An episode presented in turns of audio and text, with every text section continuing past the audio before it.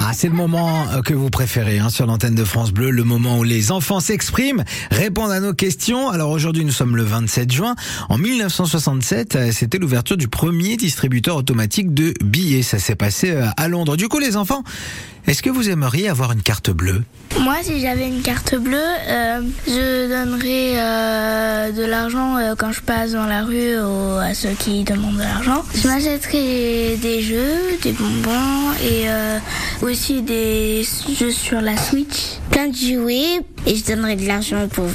Bah, moi, je donnerais euh, mon argent à des associations d'animaux, d'enfants euh, et dans la rue, ceux qui en ont besoin. Je trouve ça plus important de donner à, à eux que à racheter des vêtements alors qu'on en a déjà plein. C'est pas que j'aimerais pas, mais enfin, si j'en ai pas, ça me fait rien. Et moi, bah, j'achèterais pour moi une villa avec une piscine, une voiture.